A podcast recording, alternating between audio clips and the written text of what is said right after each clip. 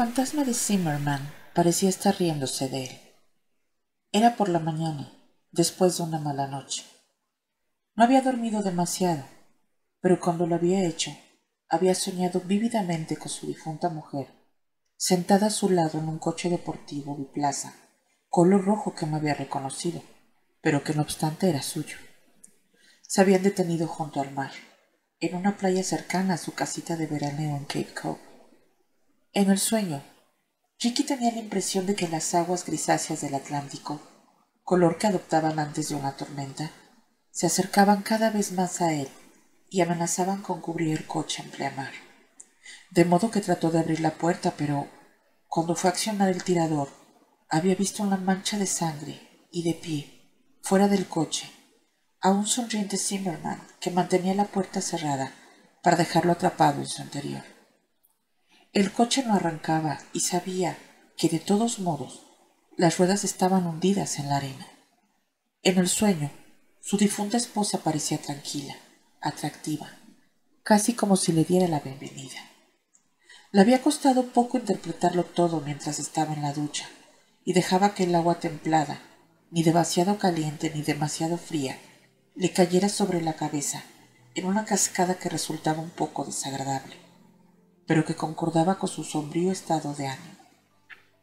Se puso unos pantalones caqui descoloridos y raídos que tenían las perneras deshilachadas y mostraban todos los signos de un prolongado uso, por el que los adolescentes pagarían muchísimo en una tienda, pero que en su caso era en consecuencia de haberlos usado años antes de las vacaciones de verano la única época en que los llevaba.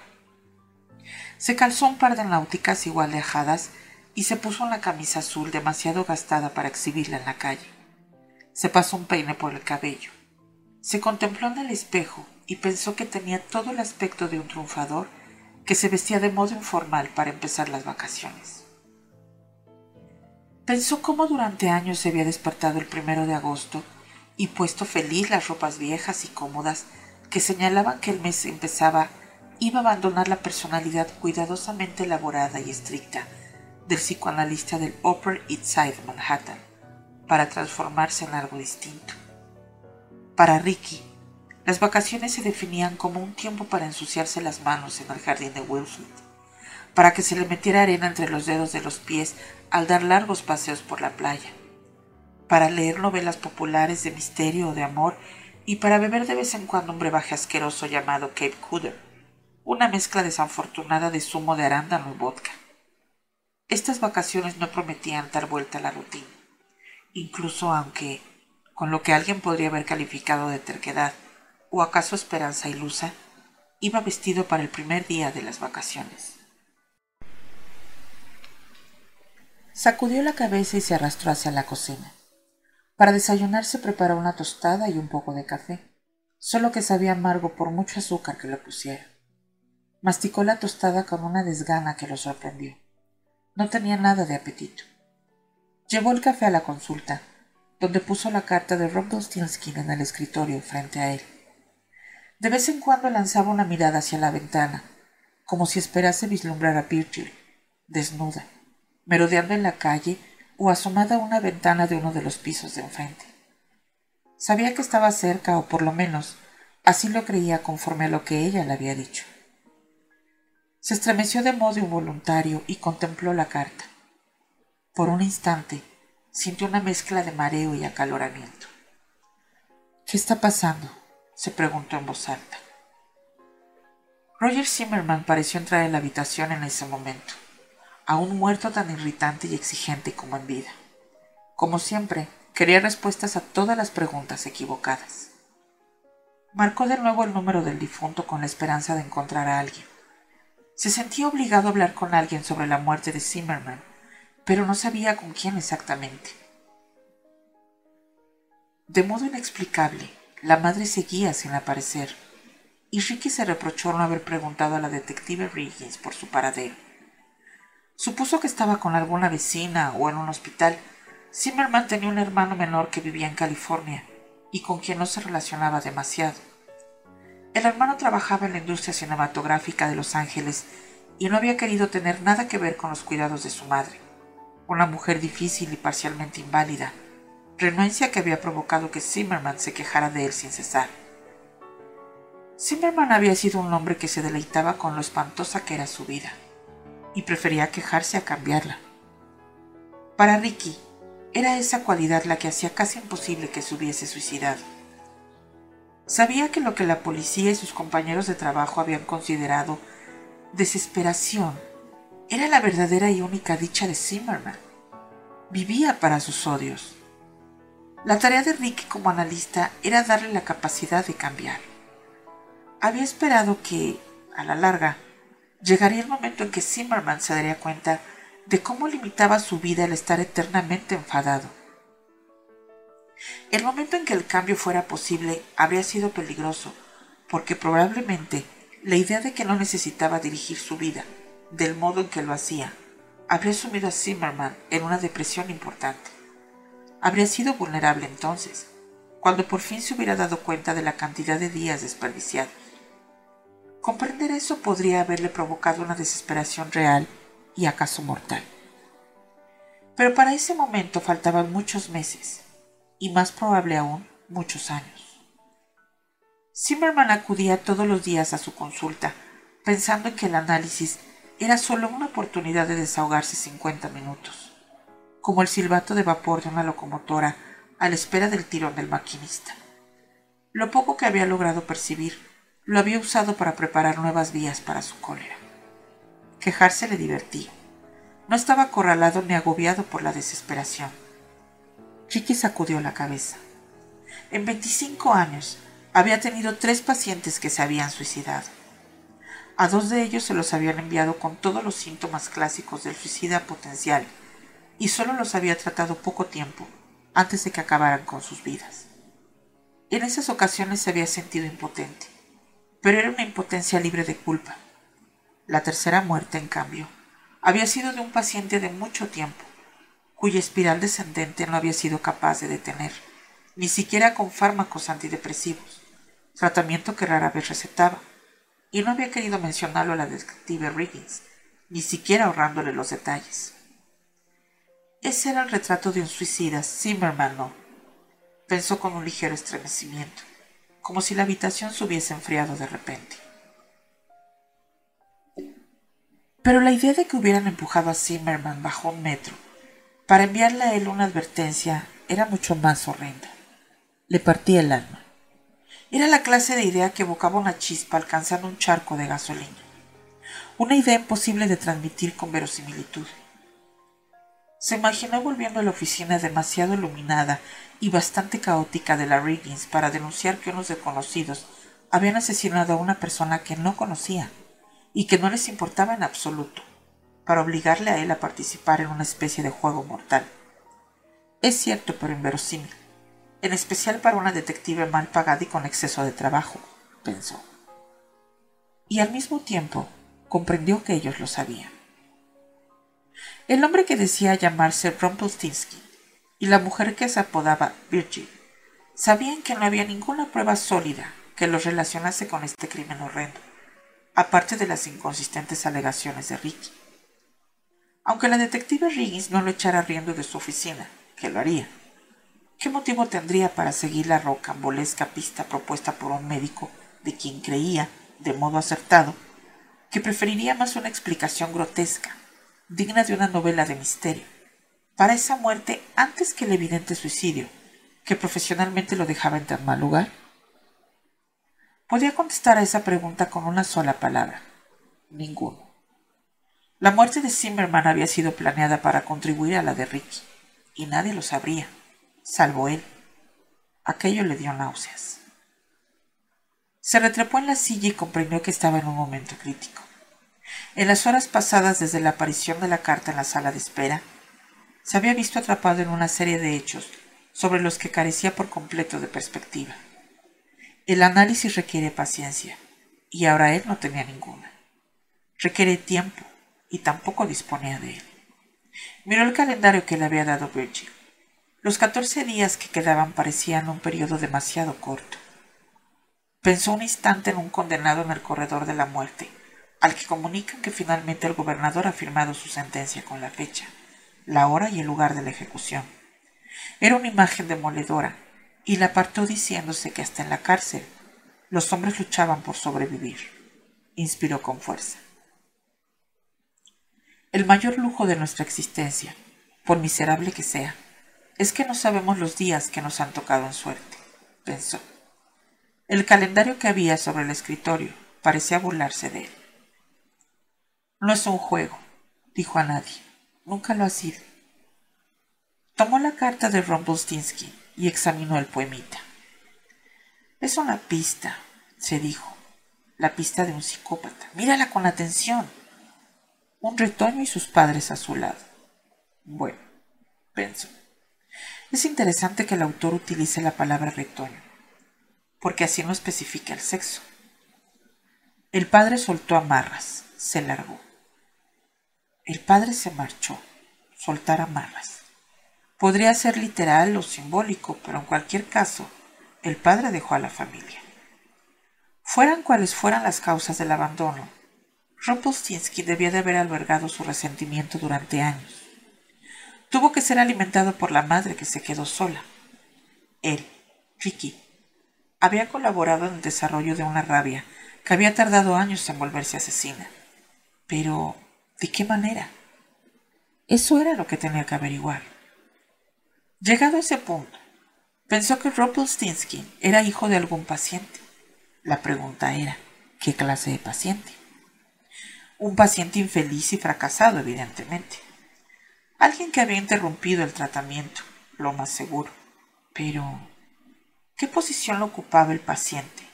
¿La madre que se quedó con los hijos sola y resentida o el padre que había abandonado a la familia? ¿Había fracasado en el tratamiento de la mujer abandonada o había dado ímpetu al hombre para dejar a su familia? Era un poco como la película japonesa Rashomon, en que se examina el mismo hecho desde posiciones diametralmente opuestas, con interpretaciones muy dispares. Él había interpretado un papel en una situación que desembocaba en una cólera asesina, pero no sabía en qué bando. Ricky pensó que todo debió de ocurrir 20 o 25 años atrás, porque Rumpelstiltskin tuvo que convertirse en un adulto, con los recursos necesarios para planear su venganza. Se preguntó cuánto tiempo tardaría en forjarse un asesino. ¿Diez años? ¿Veinte? un solo instante? No lo sabía, pero supuso que conseguiría averiguarlo. Eso le proporcionó la primera sensación de satisfacción desde que había abierto la carta en la sala de espera. Lo invadió una sensación que no era precisamente de confianza, sino de capacidad.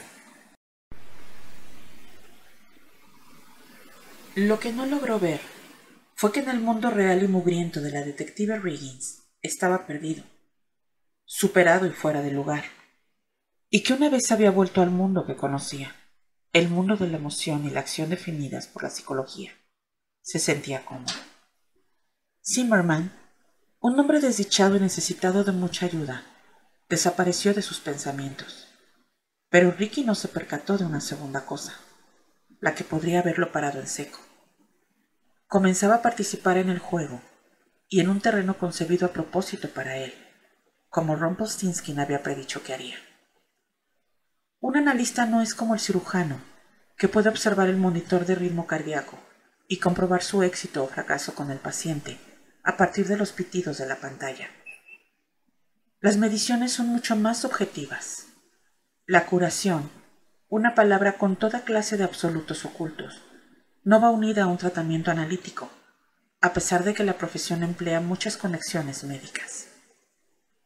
Rick había retomado la tarea de redactar una lista.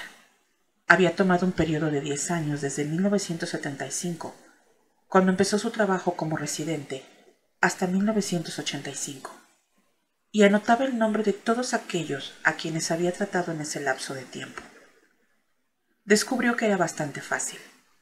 Mientras avanzaba año con año, recordar los nombres de los pacientes de hacía tiempo, aquellos que se habían sometido a análisis sobre sus situaciones, en algunos casos, recordaba los nombres de los cónyuges, familiares, hijos, dónde trabajaban y dónde se habían criado, además de su diagnóstico clínico y la evaluación de su problema. Todo ello le parecía muy útil. Pero dudaba que nadie se hubiera sometido a un tratamiento largo, hubiera dado lugar a la persona que ahora lo amenazaba. Rumpelstiltskin debía de ser el hijo de alguien cuya relación había sido menos estrecha, alguien que dejó el tratamiento de golpe, alguien que había dejado de acudir a su consulta tras unas pocas sesiones. Recordar a esos pacientes era una tarea más difícil. Se sentó en su despacho, con un blog delante, estableciendo asociaciones mes a mes, mientras trataba de imaginar a personas de hacía un cuarto de siglo. Era el equivalente psicoanalítico a levantar pesas. Los nombres, las caras y los problemas le volvían despacio a la memoria. Deseó haber llevado unos archivos mejor organizados, pero lo poco que había podido encontrar, las contadas notas y documentos que conservaba de ese periodo, eran todos de pacientes que habían seguido un tratamiento y a su propio modo, con el paso de los años se sinceraron con él, dejando huella en su memoria. Tenía que encontrar a la persona que le había dejado una cicatriz. Enfocaba el dilema de la única forma que sabía. Admitía que no era demasiado eficiente, pero no se le ocurría otro modo de actuar. Se trataba de un proceso lento, y los minutos de la mañana se evaporaban en silencio a su alrededor. La lista que estaba elaborando crecía de forma azarosa. Un observador lo habría visto algo inclinado en la silla, con el bolígrafo en la mano como un poeta bloqueado que buscara una rima imposible para una palabra como impávido. Ricky trabajó mucho y solo. Se acercaba a mediodía cuando sonó el timbre de la puerta. El sonido pareció sacarlo de su encimamiento. Se enderezó con brusquedad y notó que los músculos de la espalda se le tensaban y la garganta se le secaba de repente. El timbre sonó una segunda vez lo que indicaba que era alguien que desconocía la llamada asignada a sus pacientes. Se levantó y salió de la consulta. Cruzó la sala de espera y se acercó con cautela a la puerta que tan pocas veces cerraba con llave.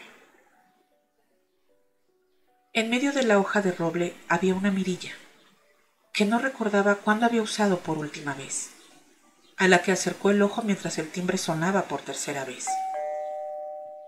En el umbral había una joven con una camisa azul de Federal Express, manchada de sudor que sujetaba un sobre y una tablilla en la mano. Cuando parecía a punto de marcharse, algo irritado, Ricky abrió la puerta pero sin quitar la cadena. ¿Sí? preguntó. Traigo una carta para el doctor Starks. ¿Es usted? Sí. Tiene que firmar. Ricky vaciló. Eh, ¿Trae alguna identificación? ¿Qué? Soltó la mujer una sonrisa. ¿No le basta el uniforme? Suspiró y le enseñó una identificación plastificada con su fotografía que llevaba sujeta a la camisa. ¿La ve bien? Solo necesito una firma. Ricky abrió regañadientes la puerta. ¿Dónde tengo que firmar? La mensajera le pasó la tablilla y señaló la vigésima segunda línea. Aquí, dijo. Ricky firmó. La mensajera comprobó la firma y pasó un lector electrónico por encima de un código de barras. El chisme pitó dos veces. Ricky no tenía idea de qué iba todo eso. La mensajera le entregó un sobre pequeño de envío urgente. Buenos días. Se despidió en un tono que indicaba que en realidad no le importaba que fuesen buenos o malos para Ricky pero que le habían enseñado que debía decirlo, y por tanto así lo hacía. Ricky se quedó en la puerta comprobando la etiqueta del sobre. El remitente era la Sociedad Psicoanalítica de Nueva York, una organización de la que hacía mucho tiempo que era miembro, pero con la que apenas había tenido relación a lo largo de los años. La asociación era una especie de organismo rector para los psicoanalistas de Nueva York pero Ricky siempre había rehuido el politiqueo y las relaciones sociales que acompañaban a cualquier organización de ese tipo. Iba a alguna que otra conferencia patrocinada por la asociación y hojeaba la revista semestral para seguir en contacto con sus colegas y sus opiniones. Pero evitaba participar en los debates que celebraban, así como en sus cócteles y veladas. Regresó a la sala de espera y cerró las puertas, sin dejar de preguntarse ¿Por qué le escribían en ese momento? Suponía que la asociación cerraba durante las vacaciones en agosto. Como tantos aspectos del proceso, en el mundo de psicoanálisis, el mes veraniego era sagrado. Chique abrió el sobre acolchado. En su interior había un sobre tamaño carta con el membrete de la asociación en relieve en una esquina. Llevaba su nombre mecanografiado y en la parte inferior figuraba una única línea. Por mensajero urgente. El sobre contenía dos hojas. La primera llevaba el membrete oficial y era una carta del presidente de la asociación, un médico unos diez años mayor que él y a quien conocía ligeramente. No recordaba haber hablado con ese hombre, solo un apretón de manos y la cortesía de rigor. Leyó deprisa. Estimado doctor Starks, tengo el desagradable deber de informarle de que la Sociedad Psicoanalítica ha recibido una queja importante con respecto a su relación con una antigua paciente.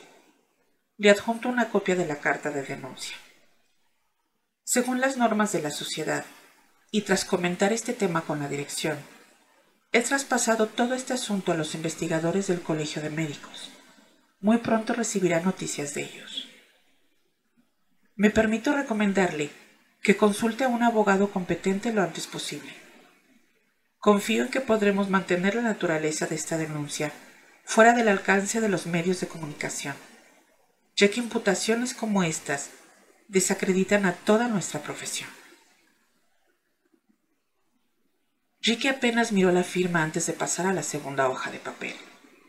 También se trataba de una carta, pero iba dirigida al presidente de la asociación, con copias al vicepresidente, al presidente de la Comisión de Ética Profesional, a los seis médicos que formaban esta comisión, al secretario de la sociedad y al tesorero. De hecho, como pudo observar Ricky, cualquier médico cuyo nombre estuviera vinculado de algún modo a la dirección de la sociedad había recibido una copia. Rezaba así.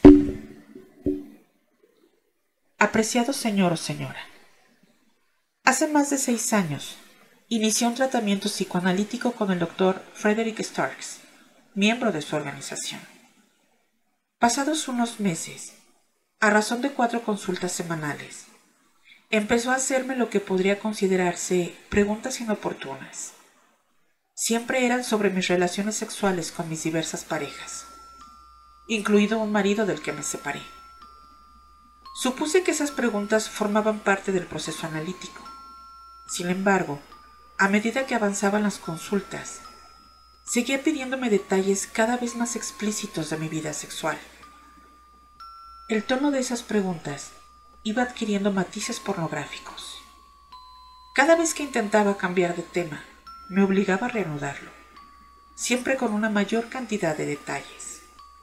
Me quejé, pero contestó que el origen de mi depresión residía en mi incapacidad de entregarme por completo en los encuentros sexuales. Poco después de esa sugerencia, me violó por primera vez. Me dijo que si no accedía, jamás me sentiría mejor. Practicar el sexo durante las consultas se convirtió en un requisito para el tratamiento. Era un hombre insaciable. Al cabo de seis meses, me dijo que mi tratamiento había terminado y que no podía hacer nada más por mí. Afirmó que yo estaba tan reprimida que seguramente necesitaría tratamiento farmacológico y hospitalización. Me instó a ingresar en una clínica psiquiátrica de Vermont, pero no quiso ni siquiera llamar al director de ese hospital. El día que finalizó el tratamiento, me obligó a practicar sexo anal con él. He tardado varios años en recuperarme de mi relación con el doctor Starks. Durante este tiempo, he sido hospitalizada en tres ocasiones cada vez durante más de seis meses. Tengo cicatrices de dos intentos fallidos de suicidio.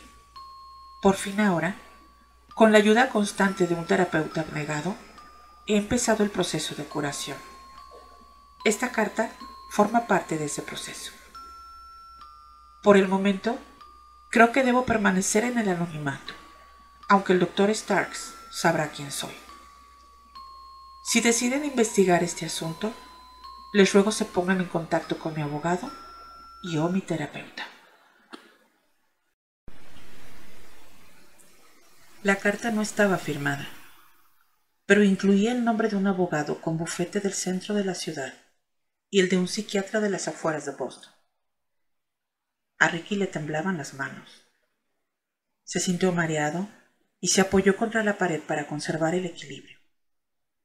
Se sentía como un boxeador que había recibido una paliza, desorientado, adolorido, a punto de caer a la lona en el momento en que la campana lo deja milagrosamente de pie. No había una sola verdad en la carta, por lo menos que él supiera. Se preguntó si eso tendría alguna importancia. Releyó las mentiras de aquella carta y sintió una aguda contradicción en su interior. Tenía el ánimo por los suelos y el corazón frío de desesperación, como si le hubieran arrebatado toda tenacidad, reemplazándola por una rabia tan alejada de su carácter normal que resultaba casi irreconocible. Empezaron a temblarle las manos, se le enrojeció la cara y unas gotitas de sudor le perlaron la frente. El mismo calor le subía por la nuca, las axilas y la garganta. Desvió la mirada de las cartas en busca de algo que romper, pero no encontró nada a su alcance, lo que lo encolerizó aún más. Empezó a pasearse por la consulta. Era como si todo su cuerpo se viese asaltado por un tic nervioso. Por último, se dejó caer en su vieja butaca de piel, detrás de la cabeza del diván, y permitió que los rugidos familiares y el tacto de la tapicería lo tranquilizaran al menos un poco. No tenía ninguna idea ni ninguna duda sobre quién se había inventado aquella denuncia. El anonimato de la falsa víctima se lo dejaba muy claro. Lo más importante era averiguar por qué. Sabía que había algo previsto y tenía que aislar e identificar qué era. Ricky tenía un teléfono en el suelo, junto a la butaca, y se inclinó hacia él. En unos segundos obtuvo en información el número del despacho del presidente de la Sociedad Psicoanalítica. Rechazó la oferta electrónica de marcar el número por él y pulsó con rabia los dígitos del aparato. Se recostó para esperar que contestara. La voz vagamente familiar de su colega analista contestó al teléfono pero tenía el cariz artificial y monótono de una grabación. Hola, ha llamado al despacho del doctor Martin Roth. Estaré fuera del 1 al 29 de agosto. En caso de emergencia, marque el 555-1716 para acceder a un servicio localizador durante mis vacaciones. También puede llamar al 555-2436 y hablar con el doctor Albert Michaels, del Hospital Columbia Presbyterian, que me sustituye este mes. Si cree que es una crisis grave, le ruego llame a ambos números. El doctor Michaels y yo nos pondremos en contacto con usted. Ricky colgó y marcó el primero de los dos números. Sabía que el segundo era el de un psiquiatra en su segundo o tercer año de residente en el hospital. Los residentes sustituían a los médicos de reconocido prestigio durante las vacaciones y eran una opción en que las recetas sustituían las charlas, que constituían el puntal tratamiento analítico. El primer número pertenecía a un servicio de contestador. Buenos días, respondió una mujer de voz cansada. Al hablar con el servicio del doctor Roth, necesito dejar un mensaje para el doctor, dijo Ricky. El doctor está de vacaciones. En caso de urgencia, debe llamar al doctor Albert Michaels en él. Ya tengo ese número, la interrumpió Ricky. Pero no es esa clase de urgencia ni esa clase de mensaje. Bueno, vaciló la mujer, más sorprendida que confusa. No sé si debería llamarle durante sus vacaciones por un mensaje cualquiera. Querrá oír este, le aseguró Ricky. Le costaba ocultar la frialdad de su voz. No sé, dijo la mujer. Tenemos un procedimiento. Todo el mundo tiene un procedimiento, le espetó Ricky. Los procedimientos existen para impedir el contacto, no para favorecerlo. La gente sin imaginación y sin ideas llena su cabeza con programas y procedimientos. La gente con carácter sabe cuándo prescindir de los procedimientos. ¿Es usted esa clase de persona, señorita? ¿Cuál es el mensaje? Le preguntó la mujer tras vacilar un instante. Diga al doctor Roth que el doctor Frederick Starks será mejor que lo anote, porque quiero que me cite con exactitud. Lo estoy anotando, dijo la mujer con aspereza. Dígale que el doctor Starks recibió su carta y examinó la denuncia, y que desea informarle de que no hay ni una sola palabra cierta en ella. Es una fantasía total y absoluta. Ni una sola palabra cierta. Muy bien, fantasía. ¿Quiere que lo llame para darle este mensaje? Está de vacaciones. Todos estamos de vacaciones, solo que algunos tienen vacaciones más interesantes que otros. Este mensaje hará que las del doctor sean mucho más interesantes. Asegúrese de que lo reciba en estos términos exactos, o me encargaré de que en septiembre tenga que buscarse otro empleo. ¿Está claro? Descuide, contestó la mujer. No parecía intimidada. Pero ya se lo dije. Tenemos unos procedimientos muy estrictos. No me parece que esto se ajuste a nada. Intente no ser tan previsible, aconsejó Ricky. De ese modo podrá salvar su trabajo. Y colgó. Se reclinó en el asiento. No recordaba haber sido tan grosero y exigente, por no decir amenazador en años. Además, no era su forma de ser pero sabía que probablemente tendría que actuar en contra de su forma de ser muchas veces a lo largo de los siguientes días.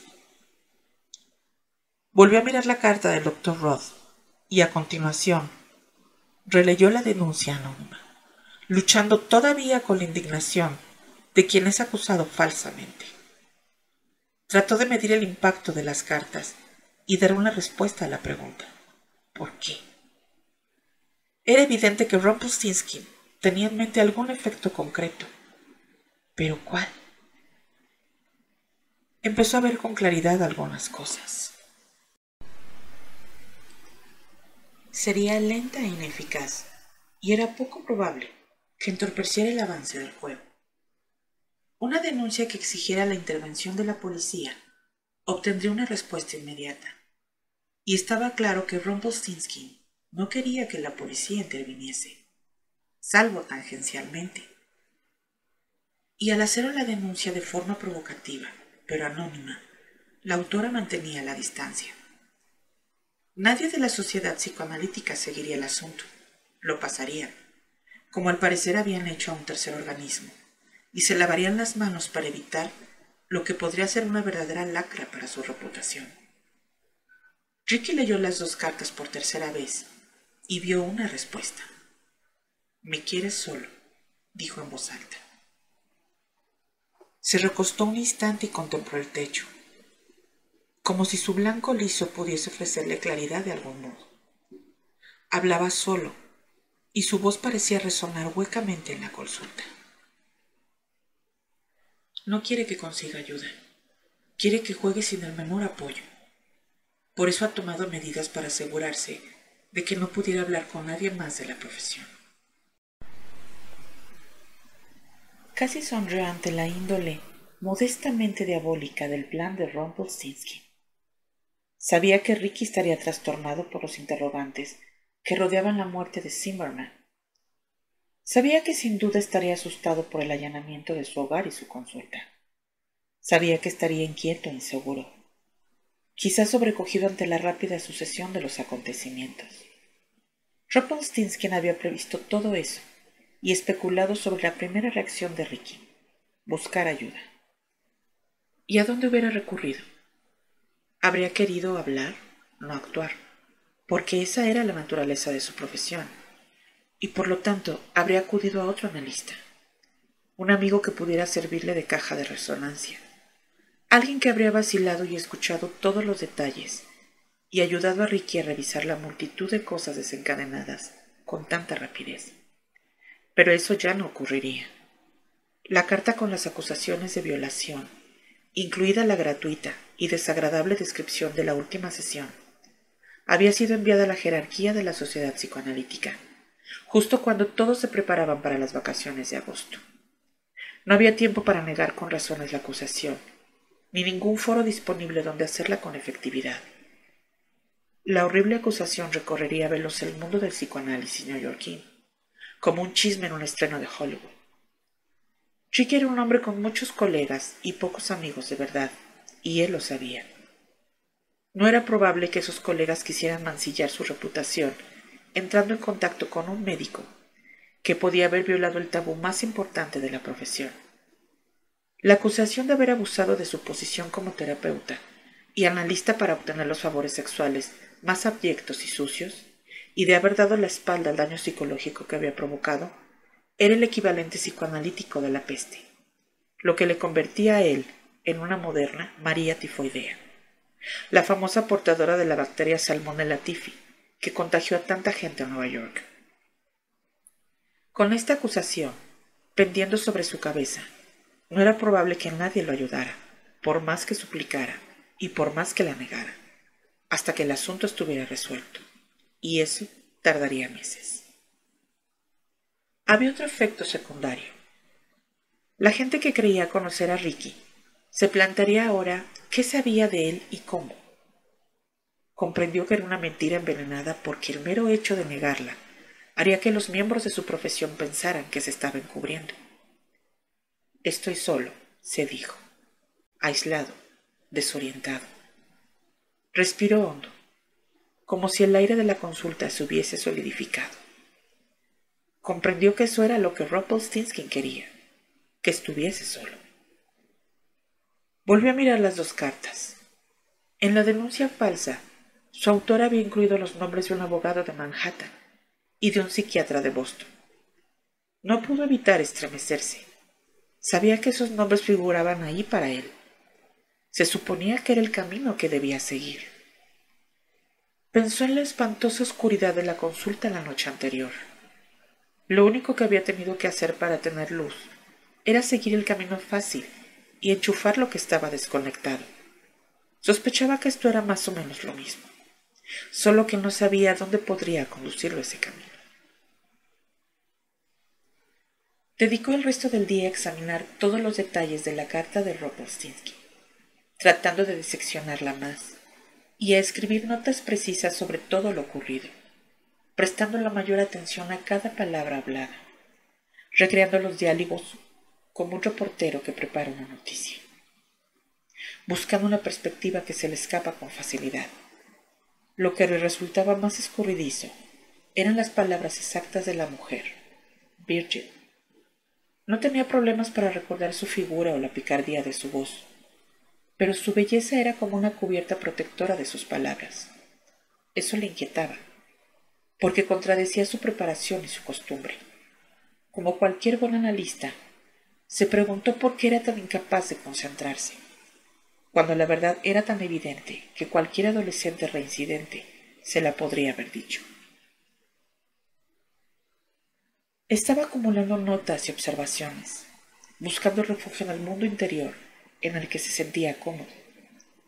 Pero a la mañana siguiente, después de haberse puesto traje y corbata, y de haber dedicado un momento a marcar con una X otro día en el calendario, empezó de nuevo a sentir la presión de tener el tiempo en contra. Pensó que era importante formular por lo menos su primera pregunta y llamar al Times para publicarla en su anuncio. El calor de la mañana parecía burlarse de él y se le condensó debajo del traje casi de inmediato. Supuso que lo seguía, pero se negó a volverse para comprobarlo. De todos modos, tampoco sabría descubrir a una persona que lo siguiera. En las películas, al héroe no le costaba demasiado detectar las fuerzas del mal que lo acechaban. Los malos llevaban sombreros negros y una mirada furtiva en los ojos. En la vida real era muy distinto. Todo el mundo es sospechoso. Todo el mundo está absorto. El repartidor de la esquina, delante de una tienda de comestibles. El empresario que caminaba deprisa por la acera el indigente en un hueco.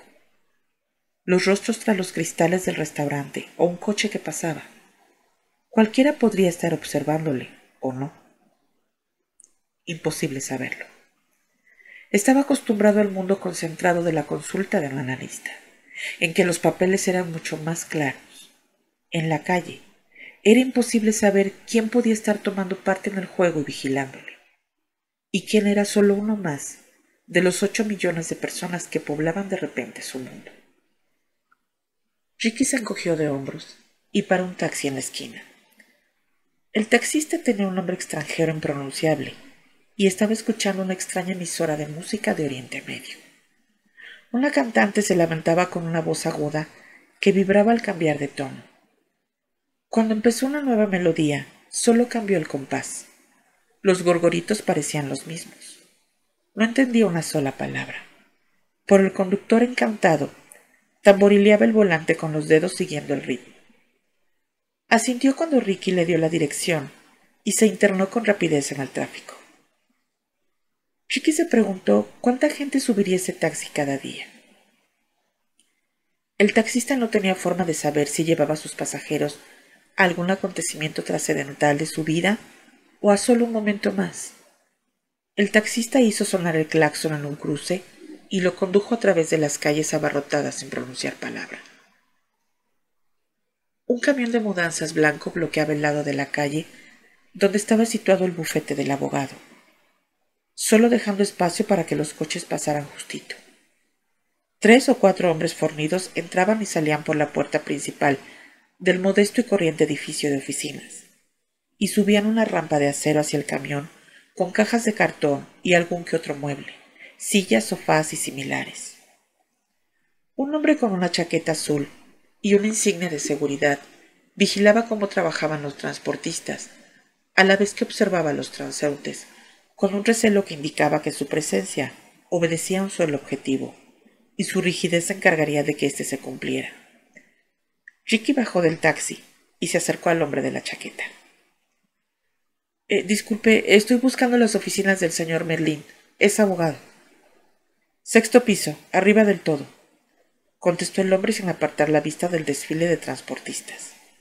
¿Tenía hora concertada? Están muy ocupados con lo del traslado. ¿Se trasladan? Ya lo ve, señaló el hombre de la chaqueta. Les va muy bien, ganan mucho, según tengo entendido. Puede subir, pero no estorbe. El ascensor zumbaba, pero gracias a Dios no tenía música ambiental. Cuando se abrieron las puertas en el sexto piso, Ricky vio de inmediato al bufete del abogado. Una puerta se abrió de golpe y aparecieron dos hombres que se peleaban con una mesa levantándola e inclinándola para pasar por el umbral. Una mujer de mediana edad con vaqueros, zapatillas de deporte y una camiseta de diseño los contemplaba atentamente. Esa es mi mesa, maldita sea, y me conozco todas sus manchas y rayas. Si le hacen una nueva tendrán que comprar otra. Los dos hombres se esmeraron con el entrecejo fruncido. La mesa pasó por la puerta con unos milímetros de margen. Detrás de los hombres había cajas amontonadas en el pasillo interior, estanterías vacías y mesas. Todos los elementos que se relacionarían normalmente con una oficina ajetreada, preparados para ser trasladados. La mujer de los vaqueros echó la cabeza atrás y agitó su melena color caoba con evidente irritación. Tenía el aspecto de una mujer a la que le gustaba la organización, y el caos de la mudanza le resultaba casi doloroso. Ricky se acercó a ella. Estoy buscando al señor Merlín, dijo. ¿Es un cliente? La mujer se volvió hacia él. Hoy no hemos dado ninguna hora, es el día del traslado. En cierto modo, contestó Ricky. Bueno, ¿a qué modo se refiere? Repuso la mujer con frialdad. Soy el doctor Frederick Starks. El señor Merlín y yo tenemos algo que discutir. ¿Está en la oficina? La mujer pareció sorprendida. Sonrió de modo desagradable a la vez que asentía con la cabeza. Sé quién es usted, pero no creo que el señor Merlín esperara su visita tan pronto. ¿De veras? Yo me imaginaba que era justo lo contrario. La mujer aguardó mientras salía otro hombre con una lámpara en una mano y una caja de libros bajo el otro brazo. Se volvió y le comentó. Una cosa en cada viaje. Si lleva demasiada se romperá algo. Deje eso y vuelva a buscarlo después. El hombre se encogió de hombros y dejó la lámpara sin demasiado cuidado. La mujer se volvió hacia Ricky. Como verá, doctor, ha llegado en un mal momento. Ricky tuvo la impresión de que iba a despacharlo, cuando un hombre más joven, de treinta y pocos años, algo beso y un poco calvo, que llevaba unos pantalones caqui planchados, una camisa sport de diseño y unos relucientes mocasines con borlas, salió de la parte trasera de la oficina. Su aspecto era incongruente porque iba demasiado bien vestido para levantar y cargar cosas, y demasiado informal para hacer negocios. La ropa que llevaba era ostentosa y cara, y ponía de manifiesto que su aspecto, incluso en esas circunstancias, seguía unas normas rígidas. Además, en aquella vestimenta no había nada relajado para sentirse cómodo. Yo soy Merlín, dijo el hombre que se sacó un pañuelo impecablemente doblado del bolsillo y se limpió las manos antes de tender una Ricky. Si no le importa todo este caos, podríamos hablar unos momentos en la sala de reuniones. Todavía conserva la mayoría del mobiliario, aunque es imposible saber por cuánto tiempo. El abogado señaló una puerta. ¿Quiere que tome nota, señor Merlín? Preguntó la mujer. No creo que sea necesario. Ricky fue conducido a una habitación presidida por una larga mesa de cerezo con sillas. En el otro extremo había una mesa auxiliar con una cafetera y una jarra de agua con vasos. El abogado indicó un asiento y fue a comprobar si había café. Se volvió hacia Ricky encogiéndose de hombros. Lo siento, doctor, dijo. No queda café y la jarra de agua está vacía. No puedo ofrecerle nada. No importa. No he venido hasta aquí porque tuviera sed. No, su respuesta hizo sonreír al abogado. Por supuesto que no. Bien, ¿en qué puedo ayudarlo? Merlín es un nombre poco corriente, le interrumpió Ricky. ¿Acaso es usted una especie de mago? En mi profesión, doctor Starks, un nombre como el mío es una ventaja, afirmó el abogado, sonriente de nuevo. Los clientes nos piden a menudo que saquemos el consabido conejo de la chistera. ¿Sabe hacerlo? Pues por desgracia no. No tengo ninguna varita mágica. Sin embargo, se me ha dado muy bien obligar a conejos adversarios reacios y recalcitrantes a salir de escondrijos en todo tipo de sombreros. No tanto con la ayuda de poderes mágicos como de avalanchas de documentos legales y oleadas de demandas, por supuesto. Quizás en este mundo esas cosas vengan a ser lo mismo. Ciertos juicios parecen funcionar de un modo muy parecido a las maldiciones y hechizos que lanzaba mi tocayo Merlín. Veo que se trasladan. El abogado sacó un tarjetero de piel de un bolsillo. Tomó una tarjeta y se la pasó por encima de la mesa Ricky. El nuevo local, dijo. El éxito exige expandirse, contratar más abogados, más espacio. ¿Y yo voy a hacer otro trofeo en la pared? preguntó Ricky. La tarjeta indicaba una dirección en el centro de la ciudad. Es probable, asintió Merlin con una sonrisa. De hecho, es bastante seguro. No debería hablar con usted, sobre todo sin estar presente su abogado. ¿Por qué no le pide que me llame para que comentemos su póliza de seguros por negligencia? Está asegurado, ¿verdad, doctor? Así podremos arreglar este asunto con rapidez y de modo satisfactorio para ambas partes. Tengo un seguro, pero dudo que cubra la denuncia que se ha inventado su clienta. No creo haber tenido motivo para leer la póliza desde hace décadas. ¿No está asegurado? Es una pena, es una palabra que podría desaprobar. ¿Quién es su clienta? preguntó Ricky. Todavía no estoy autorizado a divulgar su nombre. El abogado meneó la cabeza. Está en proceso de recuperación y nada de eso ha pasado, le espetó Ricky. Todo es pura fantasía. Una invención. No hay ni una sola palabra cierta. Su cliente verdadero es otra persona, ¿no? Puedo asegurarle que mi cliente es verdadera, dijo el abogado tras una pausa. Lo mismo que sus acusaciones. La señorita X es una mujer muy angustiada. ¿Por qué no la llamas señorita R? repuso Ricky. R. de Rumpelstiltskin. ¿No sería más adecuado? Me parece que no le entiendo, doctor. Merlín parecía algo confundido. X, R, como quiera, eso no importa en realidad, ¿no? Exacto. Lo que importa, doctor Starks, es que está metido en un buen lío. Y le aseguro que le interesa que este lío desaparezca de su vida lo antes posible. Si tengo que presentar una demanda, bueno, el daño ya estará hecho. La caja de Pandora, doctor. Todas las cosas malas saldrán a la luz pública. Acusaciones y desmentidos, aunque según mi experiencia, el desmentido nunca logra el mismo impacto que la acusación, ¿verdad? ¿No es el desmentido lo que recuerda a la gente? ¿No? Meneó la cabeza. Yo nunca he abusado de ningún paciente. Ni siquiera creo que exista esta persona.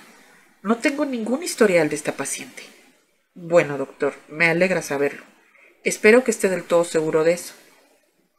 Mientras hablaba, la voz del abogado bajó de tono y cada palabra se afilaba cada vez más. Porque para cuando me haya entrevistado con todos sus pacientes de la última década, haya hablado con todos sus colegas con quienes haya tenido alguna disputa y haya diseccionado todas las facetas de su vida, que mi cliente exista o no carecerá de importancia, porque ya no le quedará ni vida ni reputación, ninguna en absoluto. Ricky se abstuvo de replicar. Merlín siguió mirándole directamente, sin flaquearme un segundo. ¿Tiene algún enemigo, doctor? ¿Algún colega envidioso? ¿Cree que todos sus pacientes han quedado satisfechos con su tratamiento? ¿Dio alguna vez una patada a un perro? ¿No pudo frenar a tiempo cuando una ardilla se te cruzó delante del coche cerca de su casa de veraneo en Cape Cod? El abogado sonrió de nuevo, ahora de modo desagradable. Ya estoy informado de ese sitio, aseguró. Una bonita casa al borde de un bosque, con jardín y vistas al mar, cinco hectáreas, compradas en 1984 a una mujer de mediana edad cuyo marido acababa de morir. ¿Cómo no aprovecharse de una afligida viuda en esas circunstancias? ¿Tiene idea de cómo ha aumentado el valor de esa propiedad? Estoy seguro de que sí. Permítame que le comente una cosa nada más, doctor Starks. ¿Haya o no algo de cierto en la acusación de mi cliente? Me quedaré con esa propiedad antes de que esto haya acabado. Y también con su piso, su cuenta bancaria en el Chase y su plan de jubilación en Jim Wither, que todavía no ha tocado. Y con la modesta carta de valores que mantiene la misma agencia de corredores. Pero empezaré por su casa de veraneo. Cinco hectáreas. Creo que podré subdividirlas y forrarme. ¿Qué le parece, doctor? A Ricky todo le daba vueltas. ¿Cómo sabe? Empezó sin convicción. Me encargo de saber esas cosas, le interrumpió Merlin. Si usted no tuviera nada que yo quisiera, no me tomaría ninguna molestia, pero lo tiene, y puedo asegurarle que no vale la pena luchar, doctor, y su abogado le dirá lo mismo. Luchar por mi integridad, sí, contestó Ricky. No está viendo las cosas con claridad, doctor, se encogió de hombros otra vez. Estoy intentando decirle cómo dejar su integridad más o menos intacta. Usted, como un ingenuo, parece creer que esto tiene relación con tener razón o no, con decir la verdad en lugar de mentir. Me resulta curioso viniendo de un psicoanalista veterano como usted. ¿Es la verdad? ¿La verdad auténtica y clara? ¿Algo que oiga a menudo? ¿O más bien verdades ocultas y encubiertas por toda clase de trucos psicológicos, esquivas y escurridizas una vez identificadas, y jamás blancas o negras por completo, más bien de tonalidades grises, marrones e incluso rojas. ¿No es eso lo que predica su profesión? Ricky se sintió como un imbécil. Aquellas palabras le sacudían como otros tantos puñetazos en un combate desigual. Inspiró hondo y pensó en lo estúpido que había sido al al bufete y que lo más inteligente era marcharse. Iba a levantarse cuando medio añadió. El infierno puede adoptar muchas formas, doctor Starks. Piense en mí como en una de ellas. ¿A qué se refiere? repuso Ricky, y recordó lo que Virgil había dicho en su primera visita, que iba a ser su guía hacia el infierno, y que de ahí procedía su nombre. En tiempos del rey Arturo, prosiguió el abogado, sonriente y nada desagradable, con la confianza de un hombre que ha medido al adversario y lo ha visto claramente inferior. El infierno era muy real para toda clase de personas, incluso las educadas y refinadas. Creían en verdad en demonios, diablos, posesiones de espíritus malignos, lo que usted quiera. Podían oler el fuego y el azufre que esperaban a los impíos, y creían que los abismos en llamas y las torturas eternas eran consecuencias razonables de una mala vida. En la actualidad, las cosas son más complicadas, ¿verdad, doctor? No creemos que vayamos a sufrir la maldición del fuego eterno. ¿Y qué tenemos en su lugar? los abogados. Y le aseguro, doctor, que puedo convertirle fácilmente la vida en algo que recuerde una imagen medieval plasmada por uno de esos artistas de pesadilla. Tendría que elegir el camino fácil, doctor. El camino fácil. Será mejor que vuelva a comprobar su póliza de seguros. La puerta de la sala de reuniones se abrió de golpe y dos de los hombres de la mudanza vacilaron antes de entrar.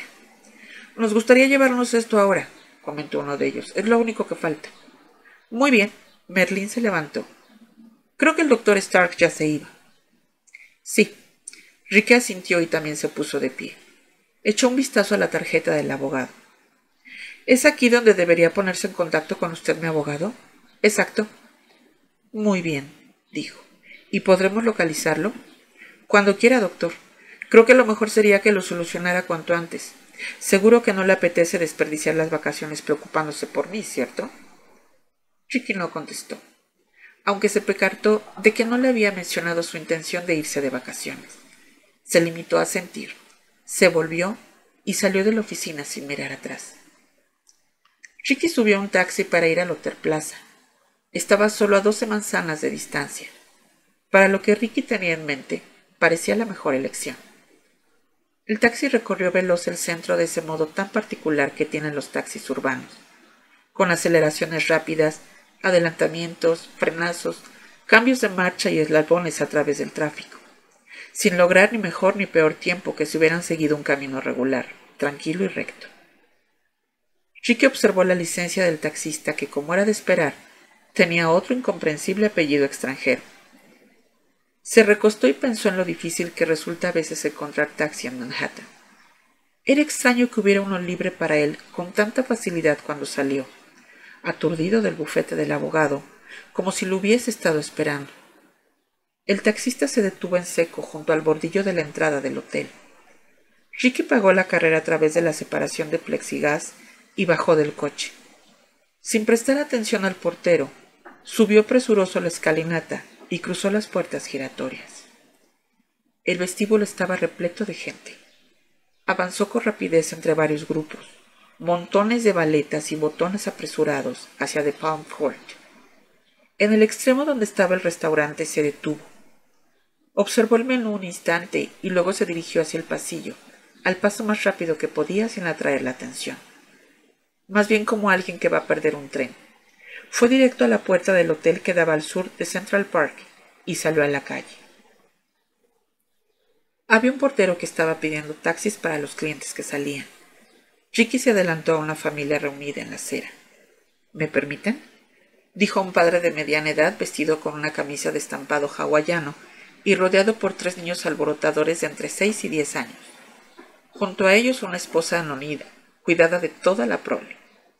Se trata de una emergencia, no quisiera ser grosero, pero el padre miró a Ricky como si ningún viaje familiar de Idaho a Nueva York estuviera completo si alguien no te roba el taxi, y asintió sin decir nada. Ricky subió y escuchó cómo la mujer decía ¿Qué estás haciendo, Ralph? Ese era nuestro taxi. Este taxista, por lo menos, no es alguien contratado por Sinky, pensó Ricky mientras le daba la dirección del local de Merlín. Como sospechaba, el camión de mudanzas ya no estaba aparcado a la puerta. El guarda de seguridad con la chaqueta azul también había desaparecido. Chiqui se inclinó y dio un golpecito al plástico que lo separaba del conductor. He cambiado de idea, dijo. Lléveme a esta dirección, por favor. Leyó la dirección que aparecía en la tarjeta del abogado. Pare a una manzana de distancia, ¿de acuerdo? No quiero bajarme delante. El taxista se encogió de hombros y asintió. Tardaron un cuarto de hora a causa del tráfico. La dirección a la tarjeta de Merlín estaba cerca de Wall Street. Olía a prestigio. El conductor se detuvo una manzana antes de la dirección. Es ahí, indicó el hombre. ¿Quiere que lo acerque más? No, respondió Ricky. Aquí está bien. Pagó y abandonó el reducido asiento trasero. Como medio sospechaba. No había rastro del camión de mudanzas frente al gran edificio de oficinas. Miró arriba y abajo, pero no vio rastro del abogado, de la empresa ni del mobiliario de oficina. Comprobó la dirección de la tarjeta y se aseguró de estar en el sitio correcto. Echó un vistazo al interior del edificio y vio un mostrador de seguridad en el vestíbulo.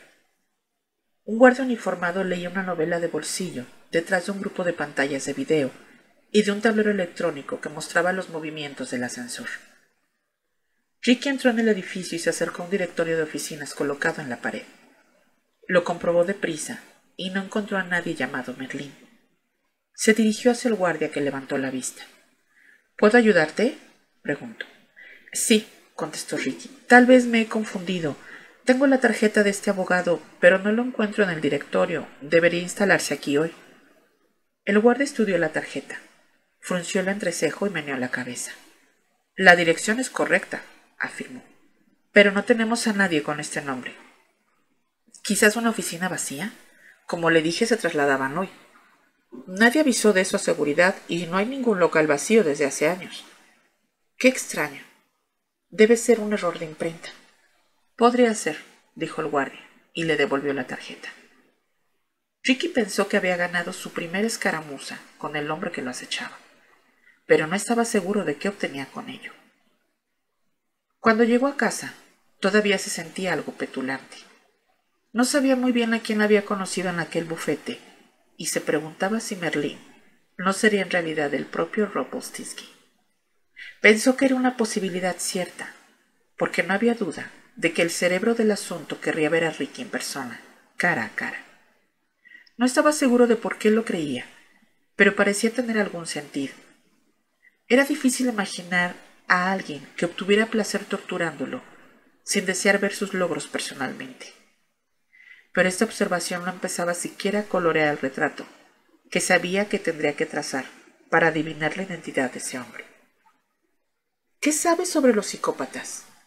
se preguntó mientras subía la escalinata del edificio de piedra rojiza que albergaba su vivienda y consulta además de otros cuatro pisos. No mucho, se contestó.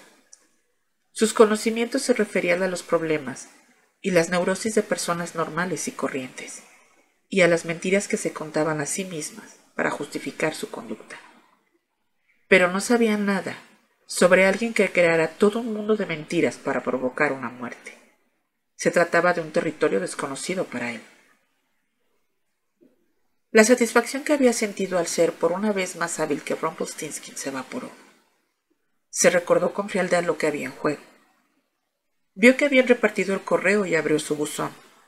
Un sobre largo y estrecho llevaba el membrete de la policía de Nueva York en la esquina superior izquierda. Lo abrió y comprobó que contenía un troto de papel unido a una hoja fotocopiada. Leyó la carta pequeña. Estimado doctor Starks, en nuestra investigación descubrimos la hoja adjunta entre los efectos personales de Zimmerman.